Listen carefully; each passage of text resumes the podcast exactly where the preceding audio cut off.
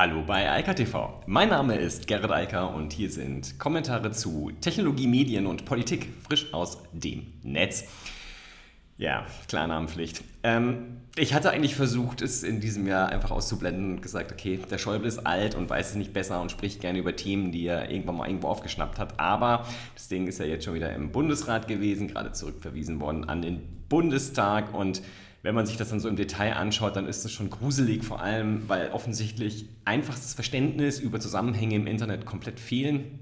Das sieht man jetzt wieder, dass letztlich würde oder wäre dieses Gesetz so jetzt äh, verabschiedet worden und nicht zurückverwiesen worden. Ähm, dann hätte man einfach mal sämtliche Jugendlichen und Kinder quasi aus dem Netz ausgesperrt, zumindest aus den meisten Gaming-Fuhren und so weiter, wo die sich natürlich austauschen. Denn das Gesetz sieht ja vor, dass man ab, ich glaube, zwei Millionen Usern ähm, braucht man eine eine, äh, also ein Postident-Verfahren zum Beispiel muss die Identität nachweisen. Also es geht nicht nur, dass man sagt, ich bin äh, über 18 oder irgend sowas, sondern ich muss dann nachweisen, wer ich bin. Und das geht natürlich besonders einfach mit dem Postident-Verfahren in Deutschland. Das Problem ist nur, die meisten Jugendlichen haben halt gar keinen Personalausweis. Die können sich nicht per Postident irgendwie ausweisen. Und ja, die wären dann einfach raus gewesen und hätten sich dann mal aus den ganzen Foren verabschieden können oder hätten verabschiedet werden müssen. So stimmt es ja eher. Und das sind halt Sachen, da fragt man sich halt, wie das überhaupt passieren kann. Aber das ist ja nur ein Detail. Das, das viel größere Problem bei der ganzen Thematik Klarnamenpflicht ist ja, dass es einfach keinen guten Grund dafür gibt.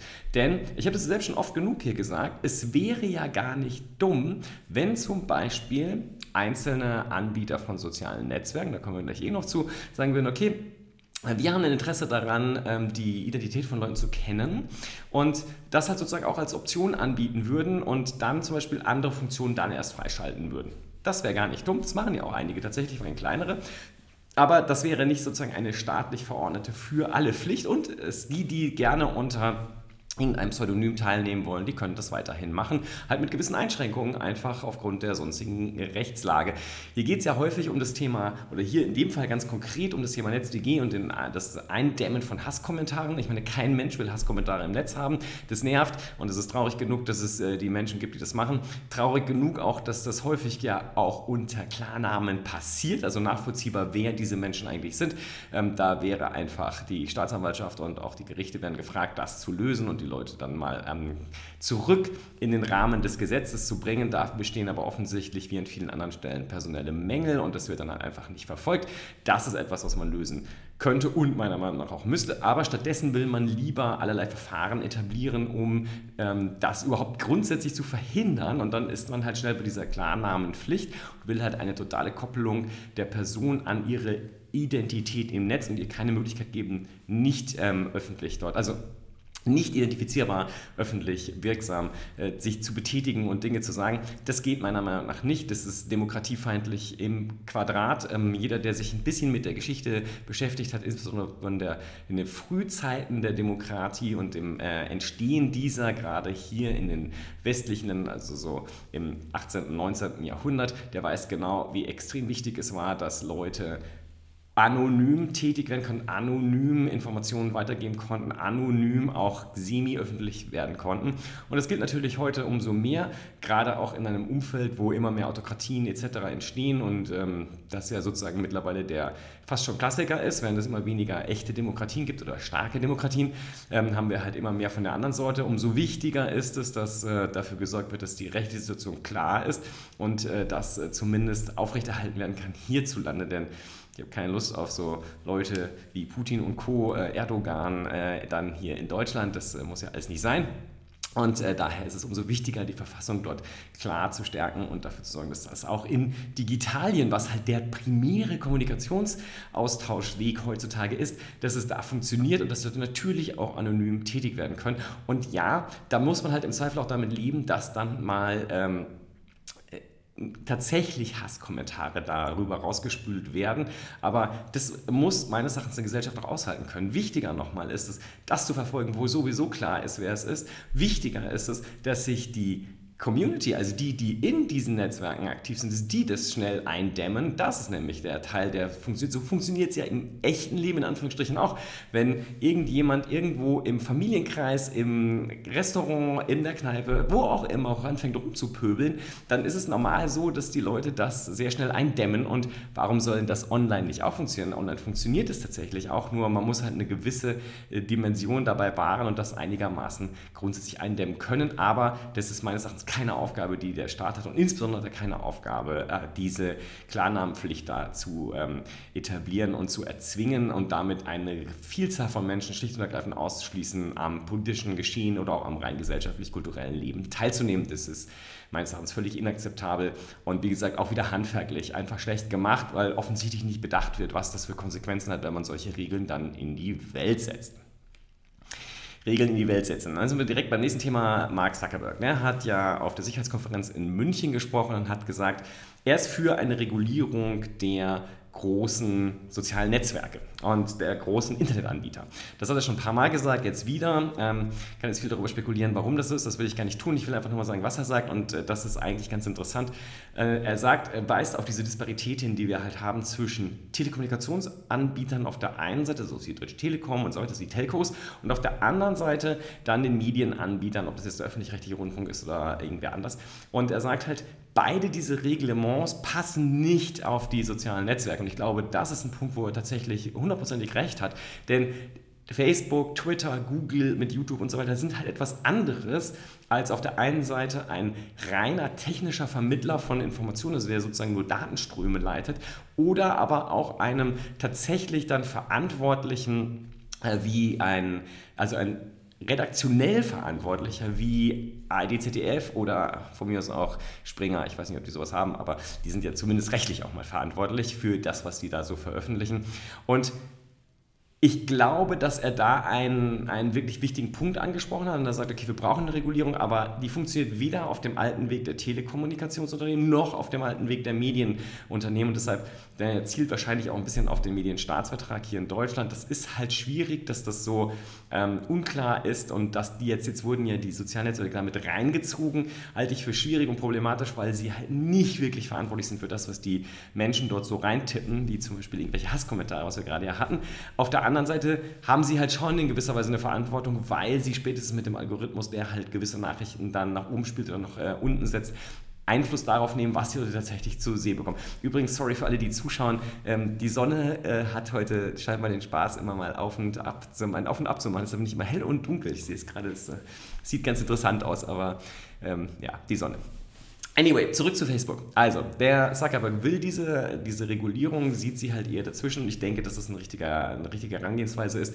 Man muss jetzt 25 Jahre nach dem Web und 50 Jahre nach dem Internet einfach mal anerkennen, dass hier etwas Neues entstanden ist, dass hier auch neue Unternehmen entstanden sind, die anders funktionieren als klassische Medien, die aber auch komplett anders funktionieren als klassische Telekom-Unternehmen. Und äh, also, das sind keine Telcos, es sind auch keine Medien, es sind etwas dazwischen. Ich denke, der Punkt ist gut gesetzt und darüber sollten sich Leute Gedanken machen. Und ich glaube, bevor die nächsten Gesetze verfasst und veröffentlicht und durch irgendwelche Gremien, vor allem Parlamente, geschleust werden sollte, dringend diejenigen, die wirklich Ahnung von dem haben, was da passiert, aus der Wissenschaft, aber auch aus diesen Unternehmen, auch aus der Gesellschaft, sich genau damit mal beschäftigen und sagen, okay, wo, sind, wo ist sozusagen der gemeinsame Nenner dieser ganzen Anbieter? Wie, ab welcher Größe brauchen wir überhaupt Regulierung? Wie könnte das aussehen? Wie spielt es in andere netzpolitische Bereiche rein, wenn es um Fragen der Privatsphäre, des Datenschutzes und so weiter geht? Und dann sollte man mal in Ruhe ein neues Gesetz schaffen. Das ist, glaube ich, eines der größten, einer der größten Fehler, der in den letzten 25 Jahren immer wieder gemacht wurde. Und sich überlegt, wir haben heute noch das, äh, das BGB, das wurde irgendwann mal äh, Ende des 19. Jahrhunderts entwickelt. Da haben sich, ich weiß nicht, über zehn Jahre relativ schlaue Leute eingesperrt quasi und überlegt, wie sie aus dem preußischen Allgemeinen Landrecht ein neues Zivilrecht machen. Und das Ding hält bis heute. Ja, da gab es zwar kleinere Veränderungen immer mal wieder, weil ein E-Commerce war damals auch nicht vorgesehen und ähnliches. Es gab halt neue Entwicklungen, aber im Prinzip funktioniert das immer noch so wie vor weit über 100 Jahren. Und ich glaube, was wir heute tun, ist, da werden Gesetze erlassen, so in Akkordzeit, die werden dann in, keine Ahnung, zwei Monaten mal irgendwie aufgeschrieben und dann werden sie vom Verfassungsgericht wieder kassiert.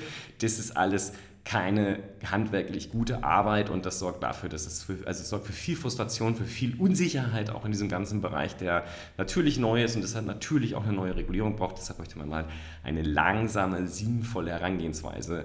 Das ist jetzt dringend nötig und ähm, auch wenn es vielleicht pressiert, macht es keinen Sinn, diese Beschleunigung weiterzuspielen, denn das führt nur dazu, dass noch mehr Beschäftigung beim Verfassungsgericht entsteht. Und wenn wir schon bei diesem ganzen Regulierungsthema sind, jetzt noch abschließend eins zum Thema Netzpolitik, wo man dann auch sehen kann, wie, wo Regulierung nicht funktioniert und man sie einfach nicht machen sollte. Es ist bekannt geworden jetzt übers Wochenende, dass die BBC schon 2007, also 2007, das klingt so, als wäre das gerade noch, als wäre es gestern gewesen, aber es ist 13 Jahre her. 2007 hatte die BBC ganz konkrete Pläne für ein Produkt, das hieß Kangaroo und das sollte ein Netflix-Anbieter werden. Also die BBC wollte 2007 ins Streaming-Business einsteigen. Für die, die das vielleicht nicht so genau wissen, aber zu dem Zeitpunkt hat Netflix noch DVDs durch die Gegend geschickt und wenig gestreamt. Also da war die BBC schon gedanklich weiter, aber diese ganzen Ideen ja, man weiß natürlich nie, wie das ausgegangen wäre, wenn sie es gemacht hätten. Aber diese ganzen Ideen sind frühzeitig politisch abgewürgt worden, äh, mit dem Ergebnis, dass äh, ja, die BBC halt jetzt weiterhin nur ein Fernsehsender ist und ähm, zwar einen sehr coolen Media-Player hat, woran sich auch unsere öffentlich-rechtlichen mal ein Beispiel nehmen könnten. Aber ähm, das ist halt, Regulierung funktioniert halt nicht. Und manchmal haben auch die Öffentlich-Rechtlichen gute Ideen. Und vielleicht wäre dieses Känguru-Ding heute das Netflix, was es jetzt halt gibt. Und ähm, dann hätte natürlich die BBC und darüber auch Großbritannien einen ganz anderen Einfluss in den Medienbereich. Ist aber nicht, hat nicht stattgefunden. Das ist ein wirklich spannender Artikel in Wired. Ich kann das nur empfehlen, den mal zu lesen. Regulierung funktioniert nicht in neuen Märkten und nicht in neuen Medienmärkten. Manchmal muss man die Leute auch mal machen lassen und gucken, was hinten dabei rauskommt. Ähm, ich glaube, die hätten das wahrscheinlich hinbekommen und zwar einfach aus einem ganz simplen Grund. Die BBC hat phänomenal guten Content. Anders als die öffentlich-rechtlichen hierzulande schafft die BBC es ja mit einem viel kleineren Budget unglaublich hochwertige Sachen zu produzieren, vor allem im Doku-Bereich und das Zeug weltweit zu lizenzieren. Also sie haben den Inhalt und deshalb hätten die vielleicht auch einen Streaming-Dienst hinbekommen und ähm, ja, würden vielleicht sehr viel Geld verdienen und die Briten müssten gar kein Geld mehr für ihren öffentlich-rechtlichen Rundfunk bezahlen, weil andere Leute den finanzieren würden. Naja, dumm gelaufen. Äh, wie gesagt, spannend zu lesen, sollten sich vielleicht vor allem mal Politiker durchlesen wissen, warum Regulierung häufig eine ganz dumme Idee ist, egal wo sie stattfindet. Noch eine Geschichte aus Wired stelle ich gerade fest. Wow. Ähm, Signal. Die haben eine schöne Hintergrundgeschichte über Signal und warum Signal sich so sehr stark verändert hat im letzten Jahr. Die erinnern nochmal, dass äh, Brian Acton, also einer der Mitgründer von WhatsApp, hat ja in die Signal Foundation, also die Stiftung hinter Signal, 50 Millionen Dollar reingepumpt Ende 2018 und der Artikel erklärt halt, was seitdem passiert ist und auch was es für Probleme damit gibt, aber dass man jetzt auch sieht, also was solche Mengen an Geld natürlich auch ausrichten. A, dieser Messenger ist halt sehr unabhängig in dem, was er tut, wohin er sich weiterentwickelt. Ähm, das ist halt immer der Vorteil, wenn man über größere Geldmittel verfügt. Auf der anderen Seite, und das ist ähm, das sehr Spannende, es gibt halt auch unglaubliche Probleme, wenn man Sicherheit, Privatsphäre ernst nimmt. Das beschreiben sie zum Beispiel an so einer simplen Sache wie Stickern, wo jeder denkt, also wo ich denke, ich brauche sie gar nicht und ich weiß gar nicht, warum es die in jedem Messenger gibt, aber okay, ähm, ab und zu ist es ja ganz nett, aber die da zu integrieren, ist halt bei einem, einer Plattform, die technischer Schrott ist, total easy. Da macht man halt ein paar Bildchen, die kann, da kann auch jeder welche hochladen und dann kann man die verwenden. Aber wenn man eine E2E-Plattform hat und es konkret und also vollständig durchdenkt, dann muss man diese ganzen Verschlüsselungsthematiken halt auch auf die Sticker anwenden, natürlich. Und schon hat man ein Problem, wo so eine kleine Funktion, die eigentlich unterkomplex ist, zu einer riesigen Herausforderung wird. Von komplizierteren Aufgaben wie Gruppen etc. mal ganz zu schweigen. Das sind ja Sachen, wo viele Messenger daran scheitern, eine Verschlüsselung in Gruppen und vor allem, wie gehe ich mit den alten Nachrichten um, wie gehe ich mit den zukünftigen Nachrichten um. Das ist alles nicht so einfach. Das sind Themen, die Signal ja gelöst hat, jetzt wo sie halt eine ganze Menge Mitarbeiter und dann auch entsprechende Ressourcen für die Entwicklung und Weiterentwicklung der Plattform haben. Ich freue mich jedenfalls, ich benutze Signal ja jetzt seit, seit diesem Jahr ganz massiv und hab, äh, bin auch ganz zufrieden damit, weil es tut alles, was ich will. Es sieht ja mittlerweile auch hübsch aus, das kann man halt auch sehen. Der Unterschied zu vor einem oder vor zwei Jahren ist schon immens. Aber ich sehe halt auch, wenn man es nutzt, dann nutzen die anderen es auch in Antworten einem da. Ja, das kann ich immer nur allen empfehlen, die glauben, man muss ja auf WhatsApp oder sonst wo sein. Nein, das stimmt nicht. Schnelles Antworten, das sorgt dafür, dass die Leute den anderen Dienst gerne benutzen, während langsames Antworten auf anderen Plattformen dafür sorgt, dass sie die dann irgendwann weniger nutzen oder gar nicht mehr. Also eigentlich gar nicht so schwierig. Letzte Nachricht noch, geht es ums Thema letztlich Web Analytics. Äh, Upland hat äh, Localytics, so heißen sie, gekauft. Das macht auch total Sinn. Also, das, ist ein, das sind halt äh, Enterprise-Software-Anbieter äh, und äh, Localytics liefert jetzt für Upland genau das, was Upland fehlte. Upland war nämlich mobil ganz mies aufgestellt. Ähm, also, ja. Und Localytics genau das Gegenteil, sind sehr stark auf den lokalen, wie der Name schon sagt, einen sehr starken lokalen Fokus, aber vor allem natürlich deshalb auch einen mobilen Fokus. Da geht es halt um das hier Rich Mobile Experiences, Personalization und Real-Time Sentiment Analysis im lokalen mobilen Kontext und das hat sich Upland jetzt gerade eingekauft und steht damit mit seiner Analyseplattform jetzt natürlich viel besser da. Ansonsten, ich wünsche eine, wie man ja sieht, ähm, mehr oder weniger sonnige Woche. Hin und her geht es. Und ähm, wir hören uns dann bestimmt bald wieder. Bis dann. Ciao, ciao. Das war Eika TV frisch aus dem Netz. Unter eika.tv findet sich der Livestream auf YouTube. Via eika.media können weiterführende Links abgerufen werden. Und auf eika.digital gibt es eine Vielzahl von Kontaktmöglichkeiten.